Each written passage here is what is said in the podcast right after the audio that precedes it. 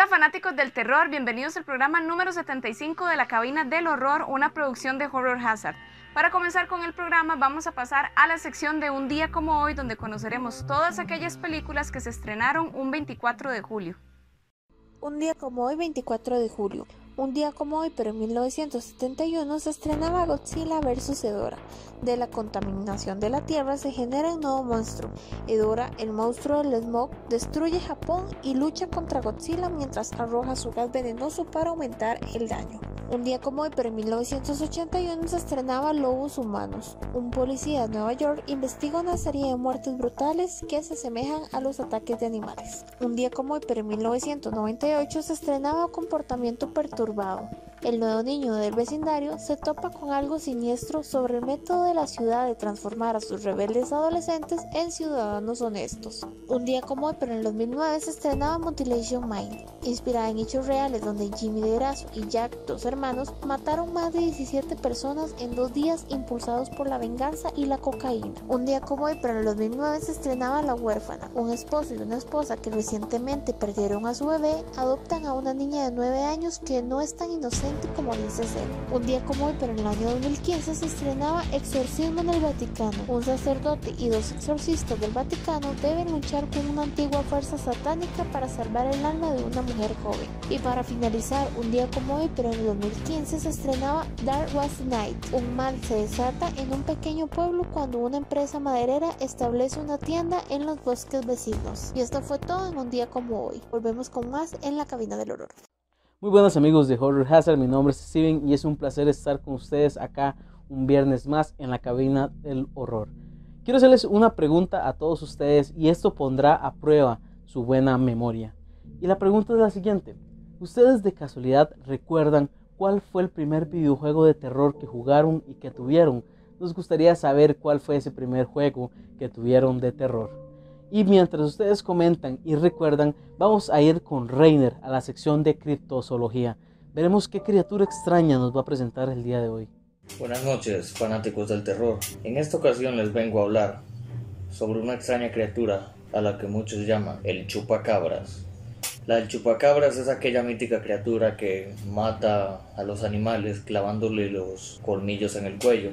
Esta leyenda nació allá de 1992 en la localidad de Puerto Rico, en el país de Puerto Rico. Cerca de las 5 de la mañana se reportaron extraños ataques de una criatura parecida a un alienígena de color verde oscuro y con espinas que le salían de su espalda. Extrañamente los ataques tenían un extraño patrón. Por todo el país de Puerto Rico se registraron ataques y lo más destacado esta criatura es que las víctimas no quedaban con sangre, se les habían bebido la sangre por completo y aparecían con múltiples pinchazos en sus cuellos.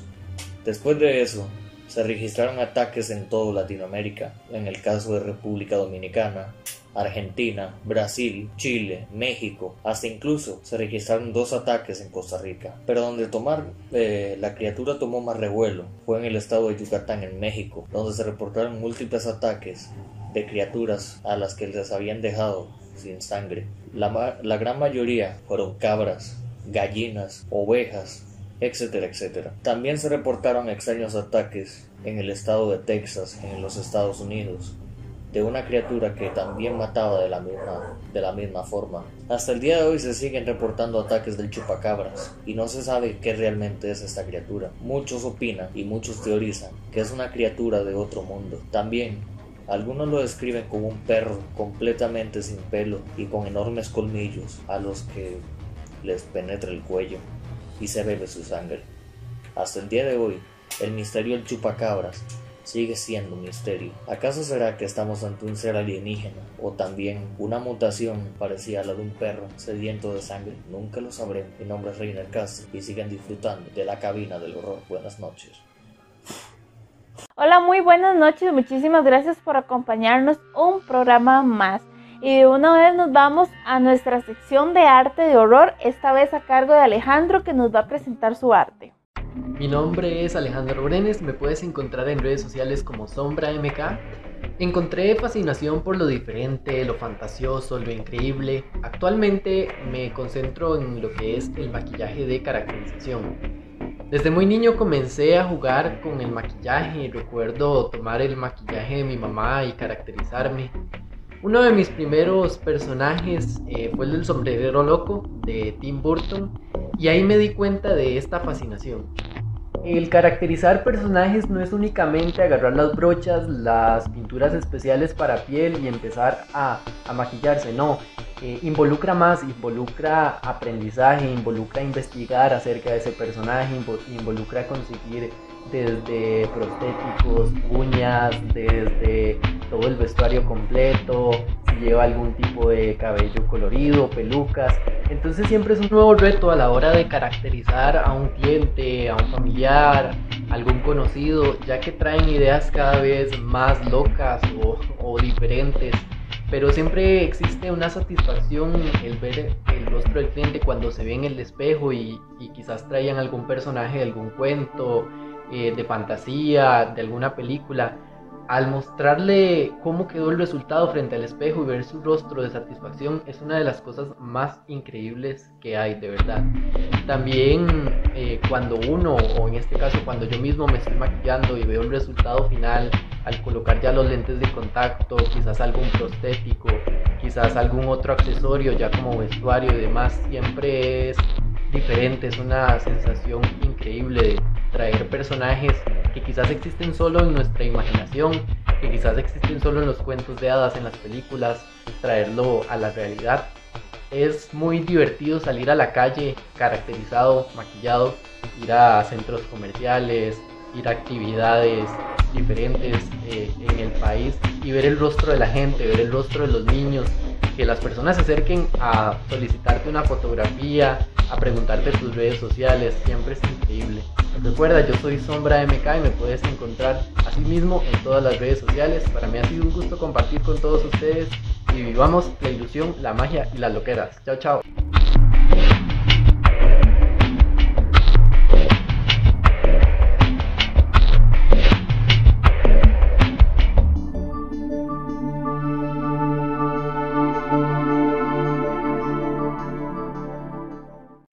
Universidad de Ohio en el condado de Atenas fue fundada en 1804 y se considera una de las instituciones académicas más terroríficas. Y es que curiosamente se ubica en el centro de un pentagrama que se forma por medio de cinco puntos de acuerdo a los cementerios que están alrededor de esta universidad. Y también ha sido visitada por una gran cantidad de demonólogos y personas expertas en el tema paranormal. Pero hoy no vamos a basarnos en toda la universidad como tal, sino específicamente en la habitación 428 que se ubica en el edificio Wilson Hall. Y es que esta habitación ha servido como base para diferentes reuniones dentro del ocultismo y también se conoce que han habido accidentes, muertes y apariciones de una mujer. Pero ¿qué es lo que ocurre exactamente aquí? Varios estudiantes han comentado sus experiencias donde por ejemplo dicen que salen objetos disparados, también se desaparecen, puertas se abren y cierran y también sombras se pasean por este lugar. Entre los hechos más terroríficos se encuentra un rostro demoníaco grabado en la puerta de madera de esta habitación. Y también se dice que en el momento en el que aparece, segundos después, la puerta comienza a moverse de forma fuerte y constante durante varios minutos. El origen de estos sucesos se le atribuye al fallecimiento de un estudiante en esta habitación, y es que ella murió de forma muy violenta cuando estaba tratando de separar el alma del cuerpo o como mejor se le conoce una proyección astral. También se dice que anteriormente ella había intentado comunicarse con los muertos y había incursionado en el campo de la brujería. Otra explicación se basa en un rumor que dice que la universidad está construida sobre un cementerio indígena hay otra explicación que dice que está construida sobre un cementerio, pero que es común y corriente, pero que cerca estaba un edificio que fue utilizado como hospital mental que funcionó hasta 1993. Y como ustedes ya lo saben, en un programa anterior les habíamos comentado que estos lugares llevan consigo mucho sufrimiento y dolor. Debido a estas situaciones y hechos poltergeist, esta habitación ya no está disponible para los estudiantes de esta universidad. Y para empezar con mi parte, quiero contarles sobre un youtuber llamado Mellow Beard. Se preguntarán qué tiene que ver un youtuber con fenómenos poltergeist. El asunto acá es que él se especializa, su canal se especializa en subir videos con fenómenos poltergeist. Ha capturado momentos muy, muy aterradores en cámara, donde la verdad cuesta ver la trampa que hay en esto. Vamos a ver un momento tal vez impactante que él haya grabado en una de las casas abandonadas.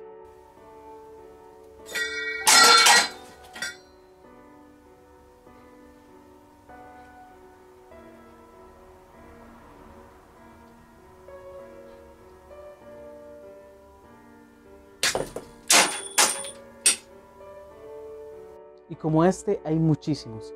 Quiero mostrarles este que grabó en una cocina de una casa habitada.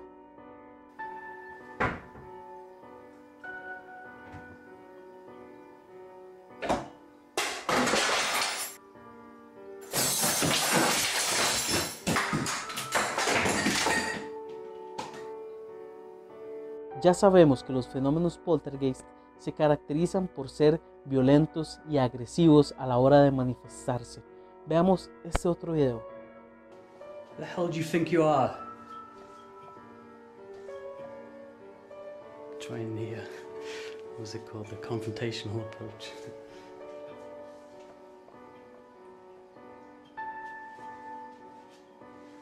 Would it piss you off being dead? Me. El detalle con todo esto es que no podemos corroborar a ciencia cierta si estos videos son reales, pero si fueran falsos, hay algo que me hace pensar y es que están muy bien hechos. Entonces, si fuese el caso que fueran reales, es muy impactante y si son falsos, están muy, muy bien hechos. Y es que YouTube es una plataforma gigante donde tenemos acceso a mucho contenido de terror que podemos asombrarnos con la cantidad que puede haber y que antes no podíamos hacerlo por falta de tecnología, red y otras cosas que la verdad nos facilitan conocer todos estos casos paranormales. Caso Vallecas. Yo sé que este caso les suena más si les menciono la película Verónica. Y es que esta película fue basada en este caso. Pero la protagonista esta vez fue Stephanie Gutiérrez Lázaro, quien al igual que la película, también jugó la Ouija con sus amigas, pero para invocar el novio de una de ellas que ya había fallecido. Mientras jugaban, una maestra llegó a interrumpirles y no pudieron cerrar el juego, por lo que esto perjudicó gravemente a Stephanie. Empezó a sentir muchas convulsiones y empezó a enfermar de gravedad.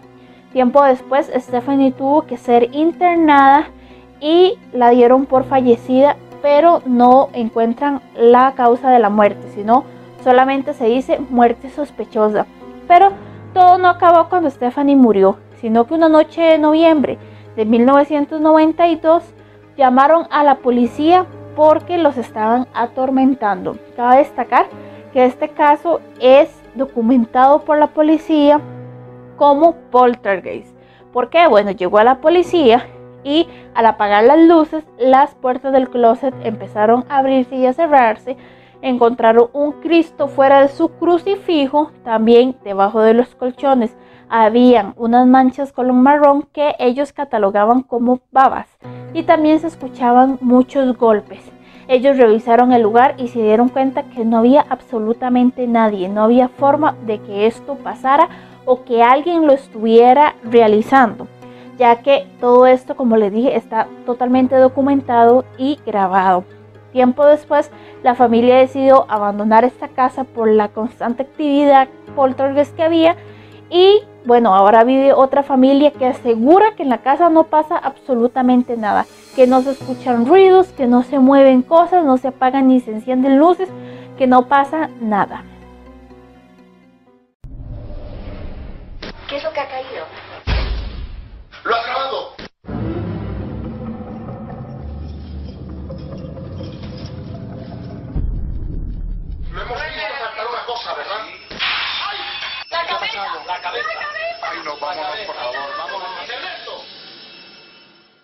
El Baúl del Monje fue una tienda de antigüedades localizada en Madrid y que fue conocida como el foco de diversas actividades paranormales muy intensas durante la década de los 90, los cuales fueron registrados por un grupo de investigadores paranormales llamado EPTA en 1999. Pero ¿cómo eran los fenómenos registrados? Eran descritos como agresivos, de gran intensidad y muy frecuentes. Se producían fenómenos de materialización, apariciones, ruidos inexplicables y también movimiento de objetos inanimados todos los días, incluso algunos eran presenciados por los clientes. Las lámparas comenzaron a moverse solas o los adornos encima de ellas aparecían en otras habitaciones, saltaban frente a la gente o simplemente se rompían.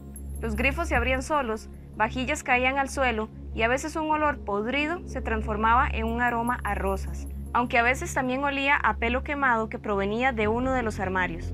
Otras situaciones que se presentaron fue que cuando estaban haciendo una investigación, una vela se encendió de la nada Y también uno de los miembros de este grupo decidió lanzar a la basura una cabeza de carnero que parecía que cobraba vida ella sola, pero después de que la botaron apareció en la puerta de la entrada de esta tienda.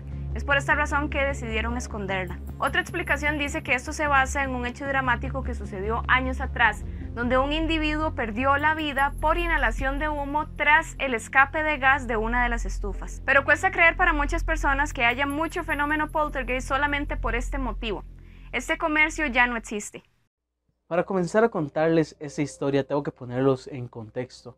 Esta historia de poltergeist tal vez es una de las más conocidas que hay desde el siglo XX y se trata del poltergeist de Rosenheim. Todo empezó en 1967. Una joven Anne-Marie fue contratada en un buffet de abogados. Un día, ella fue de las primeras en llegar al buffet, poco después de comenzar a trabajar. Y algo extraño comenzó a suceder.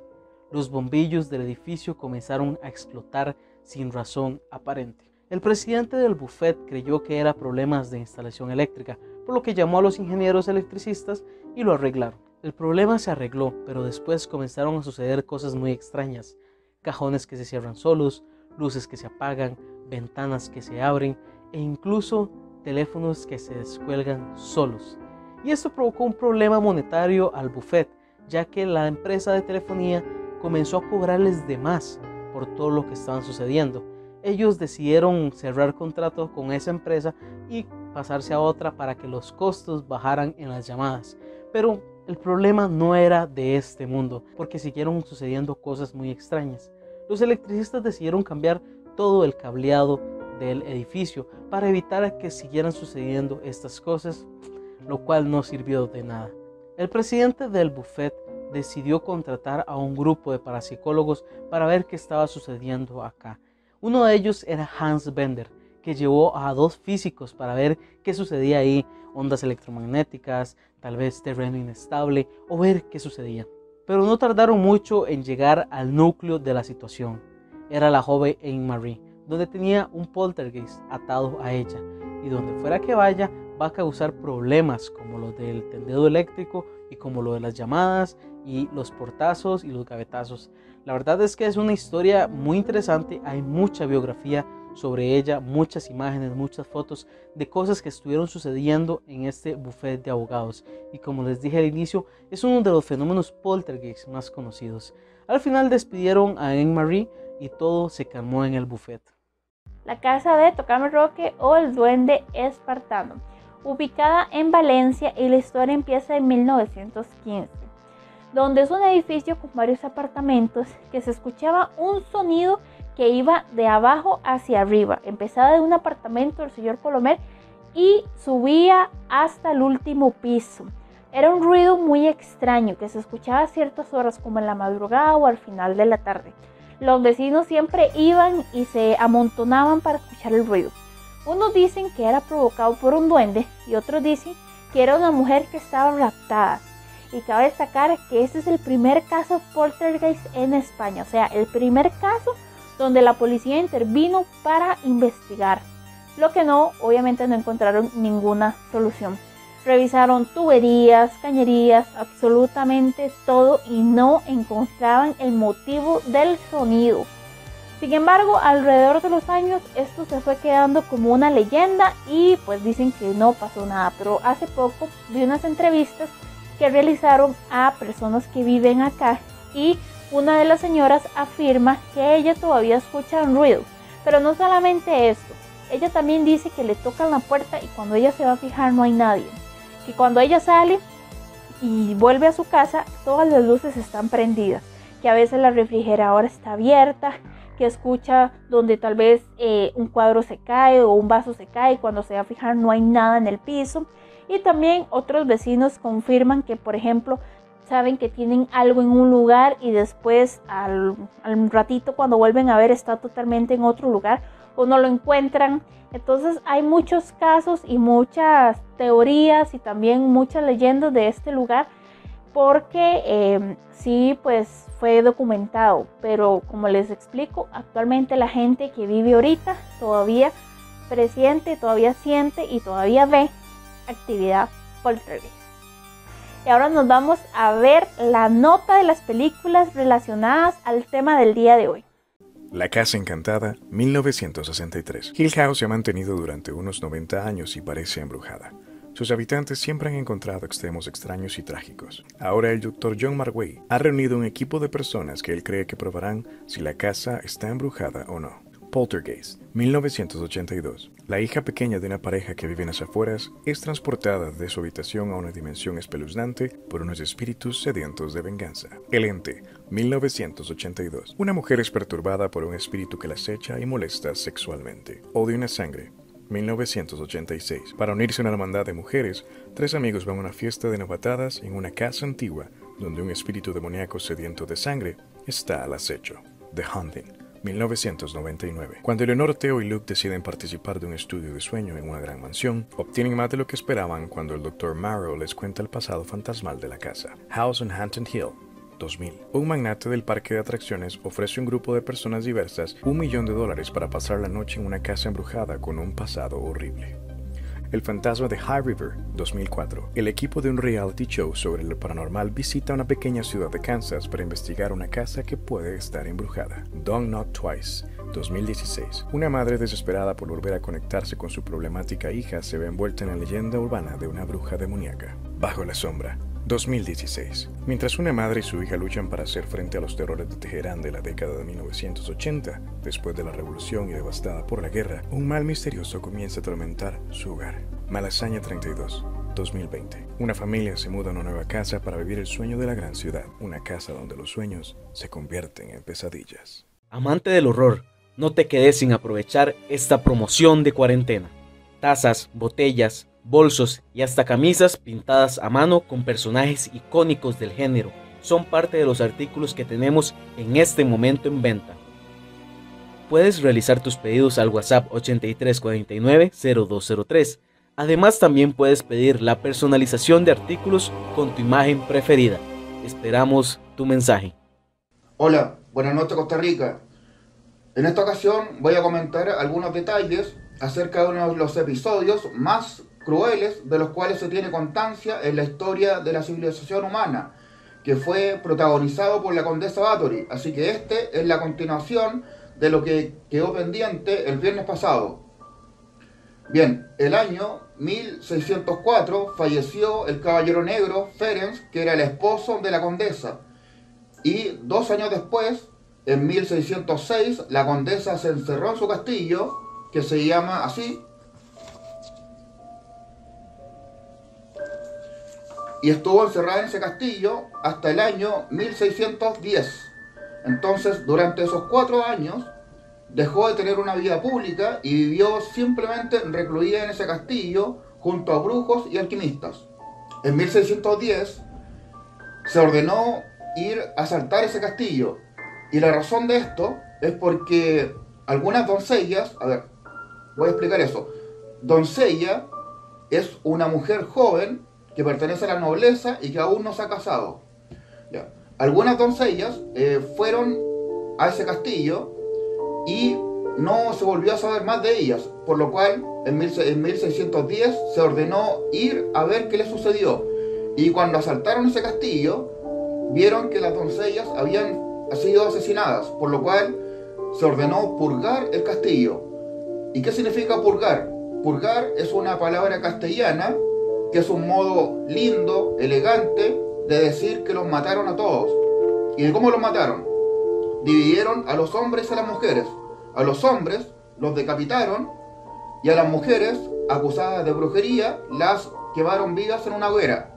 Entonces los mataron a todos, menos a una persona que fue la condesa, ya que por ser noble no la podían decapitar, ni tampoco la podían quemar en una hoguera.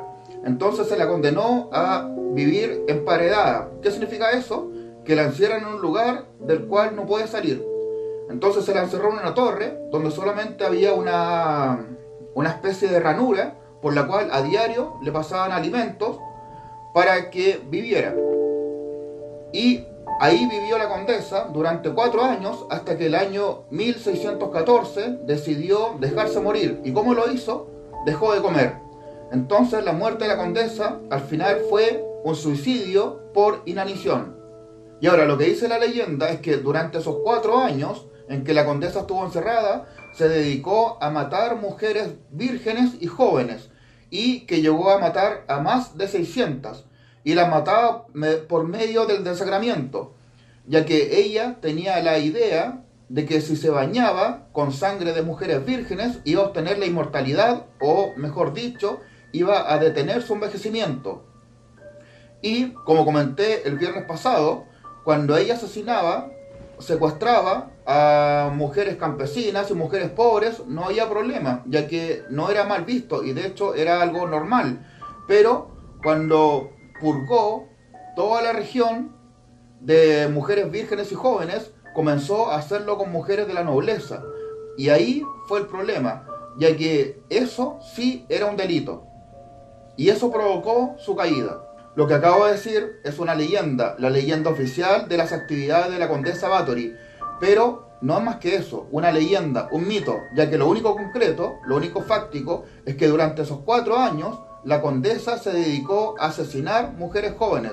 Pero la razón por la cual lo hacía no está claro. Y eso de que lo hacía para bañarse en su sangre y ser inmortal es simplemente una posibilidad.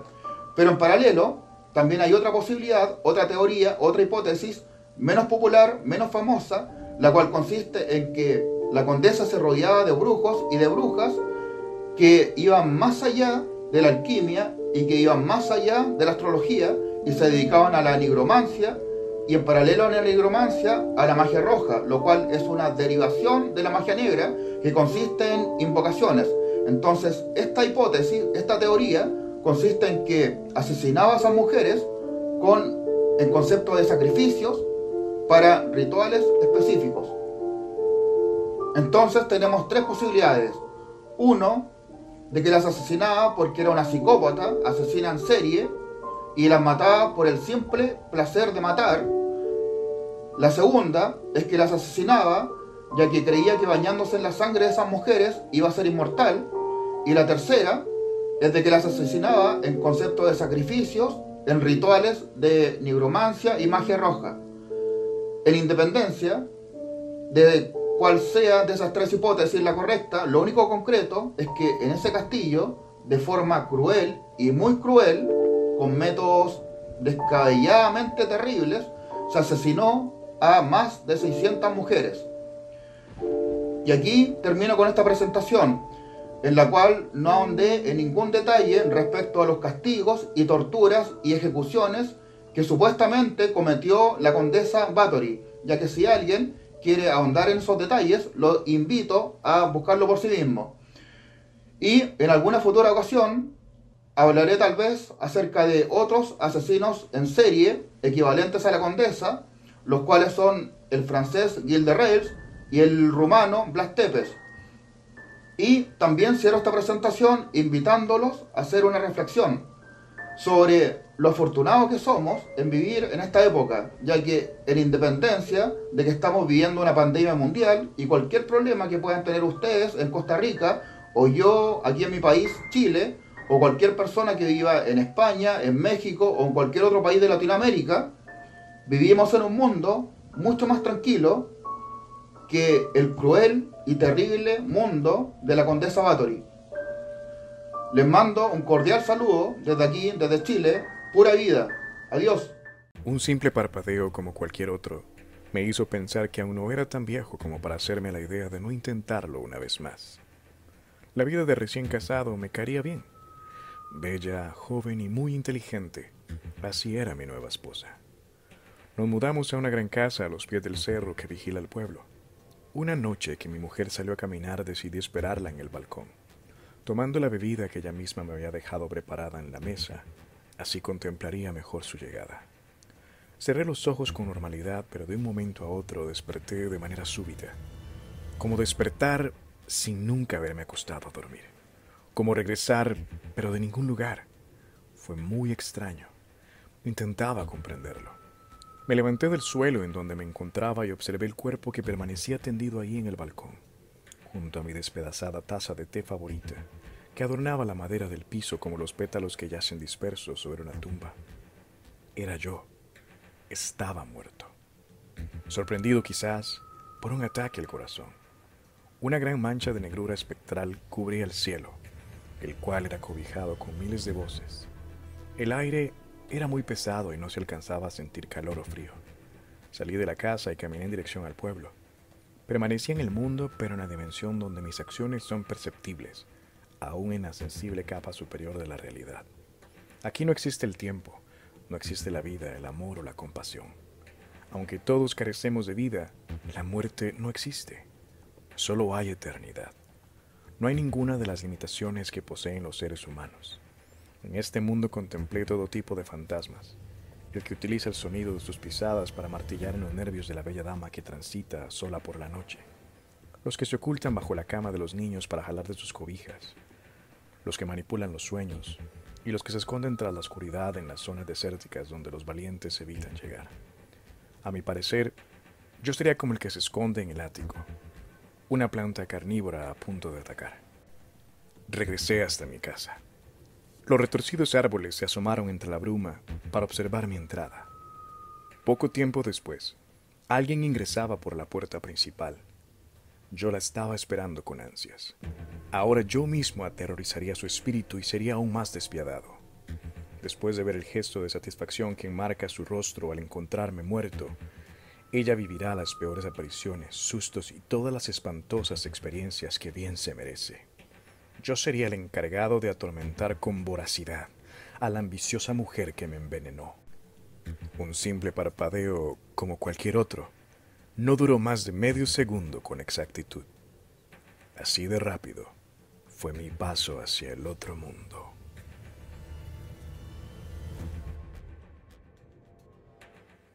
Hace algunos programas atrás, uno de los redactores de la página, Guillermo Rojas, nos hizo una nota donde nos contaba un poco más sobre el cine costarricense. Al final de esta nota nos contó sobre una serie animada que es producida acá. Así que en este momento vamos a pasar con Ruth Angulo, la creadora y directora de Tremendas Leyendas.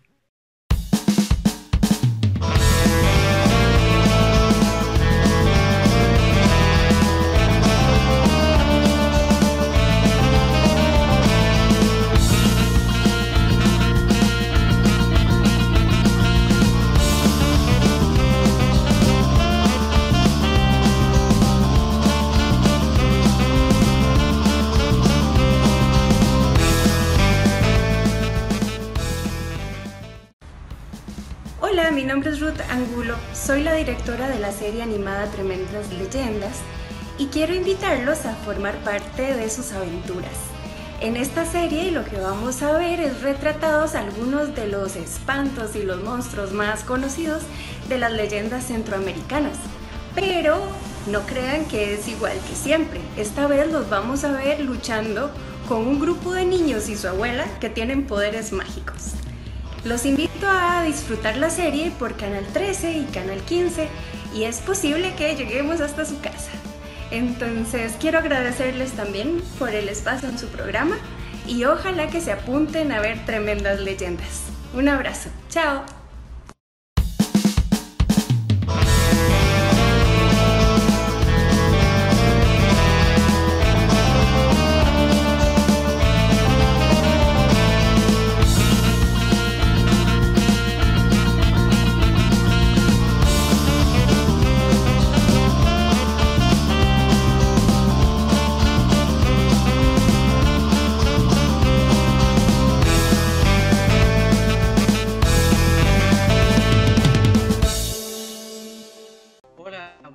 Y bienvenidos una vez más a las últimas noticias en Conspiraciones Omnis. Soy Marco González y esto es Clan Revolución 2 Informa. Les compartimos estos tres videos que se desarrollaron en los últimos dos meses. Así que bueno, vamos con el primer video. Esto sucedió la noche del viernes 12 de junio. La palabra Omni se convirtió en tendencia después de que usuarios en Argentina reportara el avistamiento de objetos voladores no identificados. Los avistamientos se registraron en diferentes estados de Argentina de manera simultánea. De inmediato comenzaron a saltar las teorías para explicar las extrañas luces. Aunque algunos se aventuraron a decir que eran extraterrestres. Sin embargo, las posibilidades apuntaron a simples satélites, en lo cual nos dimos a la tarea de investigar teniendo diferentes versiones por parte de personas que estuvieron en el sitio, que era algo muy diferente para hacer satélites. Así que al día siguiente no hubo ningún reporte de algún lanzamiento o pruebas de algún equipo militar. Pero bueno, se están viendo muchísimos avistamientos ovni para que las personas puedan así tener el tiempo y aprovechar en grabar. ¿Y por qué digo esto? Porque realmente son familias, grupos de personas que están enviando los videos y que están compartiéndolos y pues inclusive son la primera vez que ven algo inusual. Así que bueno, vamos con nuestro segundo video. Esto ocurrió exactamente en México.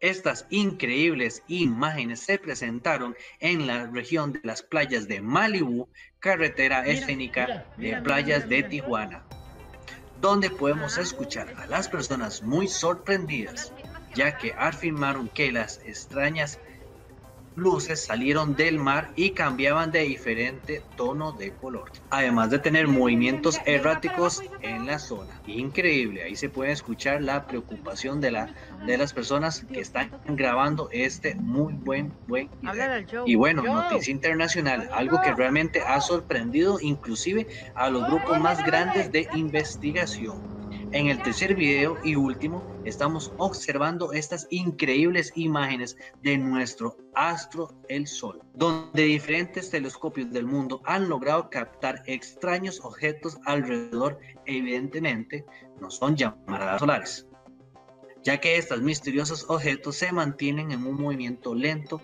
alrededor del astro por días o inclusive horas. Ha llamado mucho la atención este video ya que hace aproximadamente 10 días estos objetos no se encontraron en esta zona.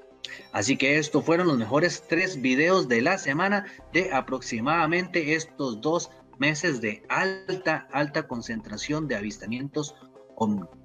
Y bueno, para todos aquellos los amantes de las películas de la ufología, conspiraciones y extraterrestres, le tenemos la siguiente recomendación. La película se llama La Cuarta Fase. Yo les recomiendo que puedan ver esta película tipo 12 de la noche. Esa fue una hora que yo la pude ver y realmente hubieron escenas muy escalofriantes que me dieron mucho susto, pero la película es muy interesante, llama muchísimo la atención porque son investigaciones que se dan con las personas que han tenido lo que son tipos de abducciones o encuentros con seres extraterrestres, en que una mujer investiga una serie de misteriosas desapariciones ocurridas en el lugar durante los últimos 40 años. Así que a finales del año del 2000, los pacientes de la terapeuta bajo hipnosis reflejaron comportamientos que sugerían encuentros con seres no humanos antes de dormir. Todos ellos aseguraban haber visto un búho que les observaba fuera de la ventana y despertaban completamente paralizados, escuchando ruidos terroríficos y que provenían fuera de la habitación. Los recuerdos posteriores se sumían en la completa oscuridad. La doctora prosiguió con sus investigaciones descubriendo que la desaparición de personas y sucesos extraños en la región se montaba realmente desde los años 60. Así que totalmente recomendada esta película de la cuarta fase. Buenos amigos, esto es todo por hoy. Nos vemos la próxima semana con más noticias ovnis y volvemos con nuestros compañeros de Horror Hazard. En mis inicios de Horror Hazard hice una nota hablando sobre los clichés más comunes que hay en el cine de terror.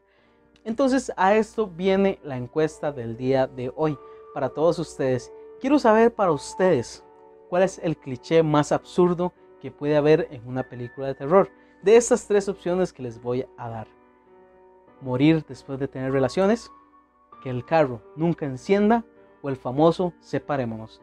Para todos ustedes, ¿cuál es el cliché más absurdo que podemos ver en el cine de terror? Mientras ustedes deciden, vamos a ir al video de notas donde nos presentarán las noticias más interesantes y las notas que hay en nuestro sitio web www.horrorhazard.com.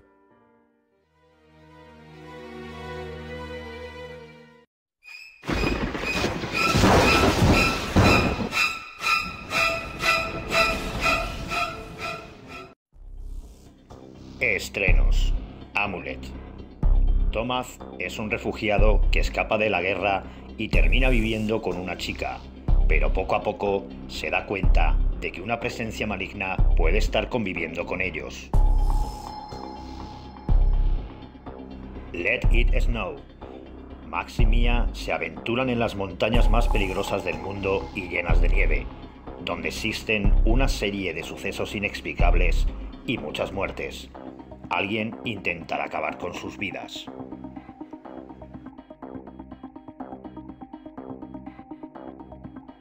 Follow Me.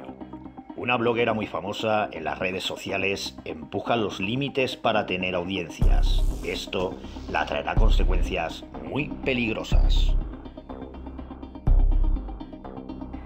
The Beach House. El viaje de dos enamorados se convertirá en una supervivencia cuando unos invitados comiencen a mostrar signos de una infección misteriosa. En Curiosidades nos encontramos Carrie. Carrie es una chica de instituto que sufre toda clase de abusos constantes por otros alumnos. Cuando ella explota, sus poderes psíquicos traerán muerte y destrucción.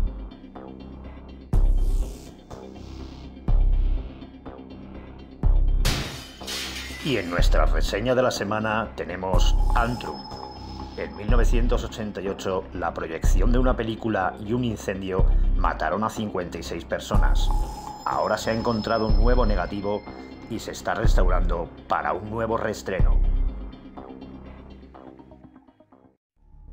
Y no lo olvides, estas notas y mucho más en www.horrorhazard.com.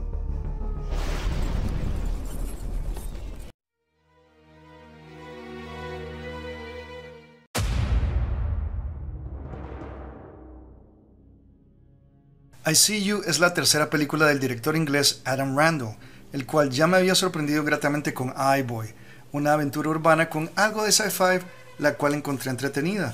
Para I See You, él ya cuenta con más presupuesto y un elenco formado por Helen Hunt, John Tenney y Judah Lewis, entre otros, así que el film me prometía. La historia se fundamenta en unas ocurrencias extrañas que le suceden a un investigador y su familia, mientras éste trata de resolver el misterio sobre la desaparición de un niño. Aunque el filme es más un misterio thriller que otra cosa, admito que uno de sus puntos fuertes es la sorpresa en su narrativa, que me agarró totalmente desprevenido. Sin embargo, esta segunda parte de la cinta es algo que se puede haber recortado de manera más efectiva en el cuarto de edición, ya que toma tiempo llegar a ella y la exposición en ocasiones es innecesaria. A pesar de esto, no deja de ser un filme muy entretenido para estos tiempos de pandemia y las actuaciones cumplen con su cometido. La fotografía es excelente y el manejo de cámaras tiene tomas en movimiento que considero muy interesantes. Un filme que entretiene y nos deja esperando por más de este joven director. En fin, esa es mi recomendación de la semana y espero poder volverlos a ver la próxima con más recomendaciones para todos ustedes acá en Horror Hazard.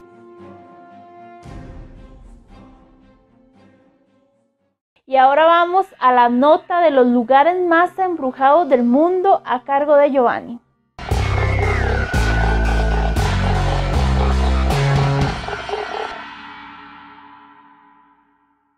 Bienvenidos amantes del terror. El día de hoy vamos a viajar hasta República Checa, específicamente unos cuantos kilómetros al norte de su ciudad capital, Praga.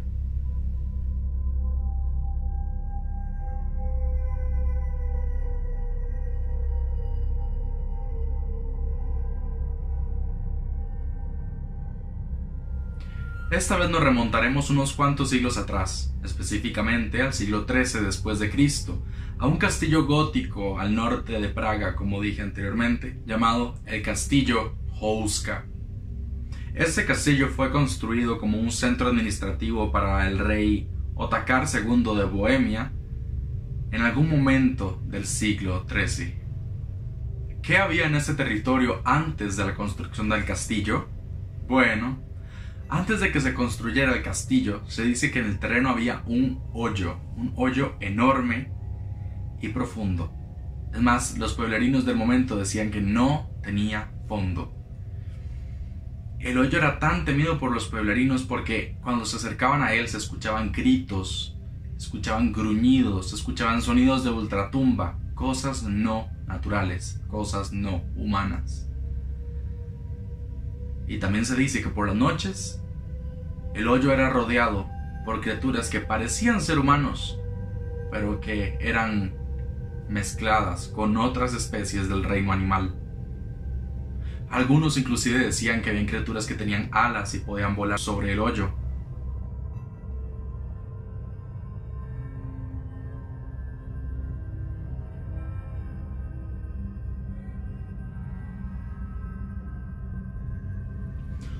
Una de las leyendas que más se conoce alrededor de este hoyo es que había un preso al que se le dijo que se le perdonaba la condena siempre y cuando bajara por el hoyo por una cuerda sostenido por los otros pueblerinos.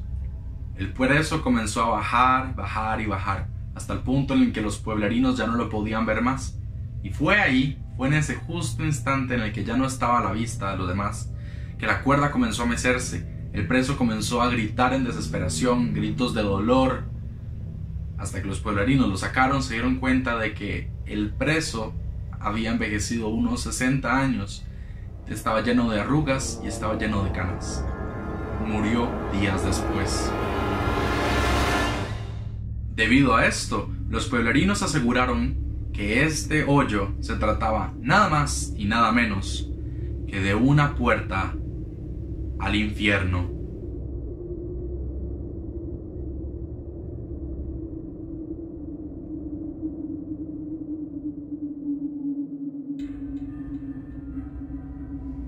Debido a estos acontecimientos, se decidió construir el castillo encima del hoyo, específicamente la capilla del castillo encima de donde comienza el hoyo. Sin embargo, el castillo no fue creado con una fuente de agua potable, ni con cocina, ni con ninguna fortificación, es decir, no tenía ningún fin de defensa. Y eso solamente alimentó las leyendas de que este castillo fue construido con la única intención de tapar la puerta al infierno.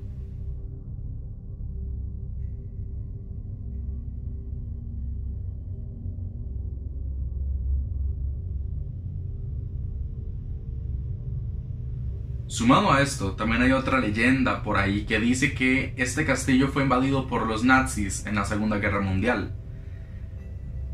Se dice que los nazis experimentaron con personas y con otras entidades tanto física, científica, como espiritualmente.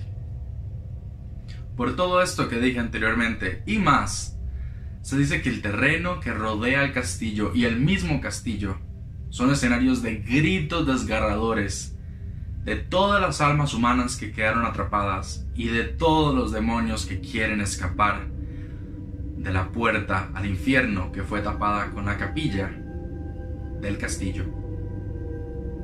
También se dice que en uno de los tantos patios del castillo hay una figura humana sin cabeza que me rodea. ¿Qué tendrá esta figura que ver con la historia del castillo? No lo sabemos.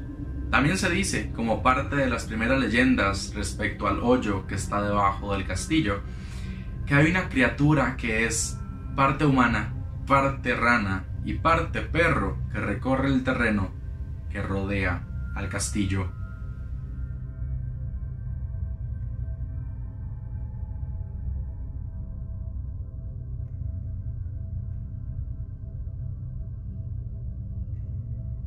¿Serán estas leyendas ciertas? ¿Será cierto que hay criaturas que se parecen a nosotros que deambulan por el castillo? ¿Realmente se tratará de la mismísima puerta al infierno que se encuentra debajo de la capilla dentro del castillo? Déjenos sus comentarios. No olvide suscribirse al canal y darle me gusta al video. Muchas gracias por su atención y nos vemos en el próximo video de Lugares Embrujados.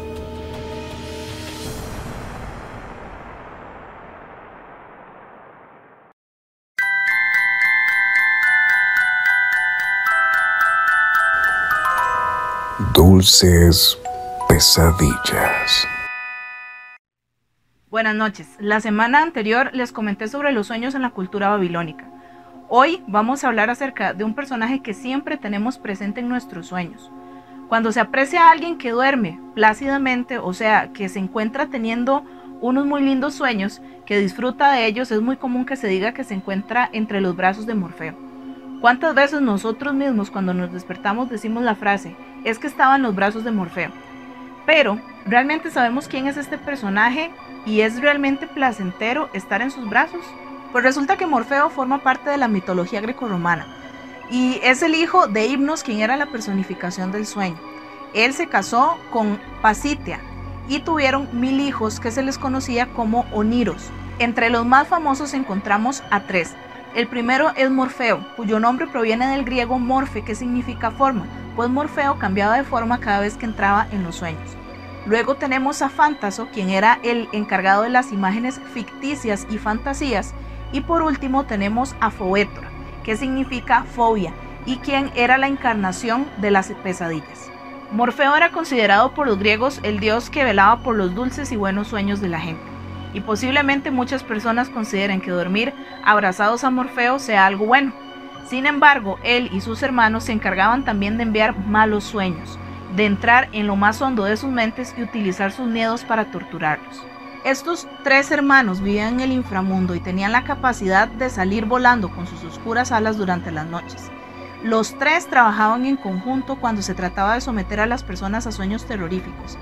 En el caso de Morfeo, su verdadera forma era de una figura demoníaca con alas negras enormes y en el caso de Fobetor, que era el encargado propiamente de las pesadillas, aparecía disfrazado de animales, de monstruos, de dragones o de serpientes y además tenía la capacidad de manipular, capturar, modificar o incluso de encarcelar los sueños. La intención de Fobetor era realmente sembrar el horror en la mente de las personas para que cuando se despertaran continuaran con ese miedo a esos tormentos que habían experimentado durante la noche. En el pasado se decía también que Fobetor se aparecía en sueños a las personas malvadas para atormentarlas por los malos actos que habían cometido.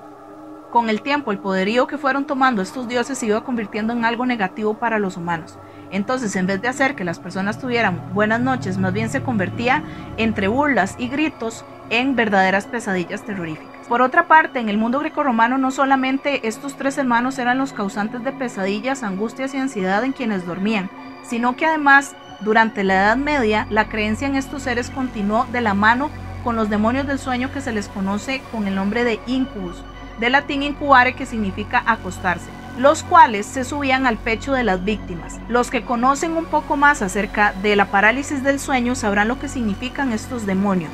Los incubos sabemos que son masculinos y buscaban copular y absorber la energía de las mujeres y además están los sucubos, que era la parte femenina o estos entes femeninos que trataban de seducir a los hombres y se decía también que si tenían la oportunidad estrangulaban a los niños en sus camas. No hay ninguna investigación que lo afirme, sin embargo, ¿será acaso que estos seres de alguna forma son servidores de Morfeo y sus hermanos para llevar a cabo sus torturas nocturnas? Esto es solamente una suposición, sin embargo, sabiendo que estos tres dioses mitológicos también podían provocar malos sueños, ¿Vamos nosotros a seguir queriendo dormir en los brazos de Morfeo?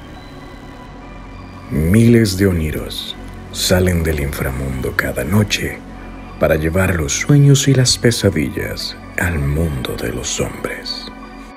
Y después de algún tiempo, por fin regresamos con la sección del cosplayer de horror.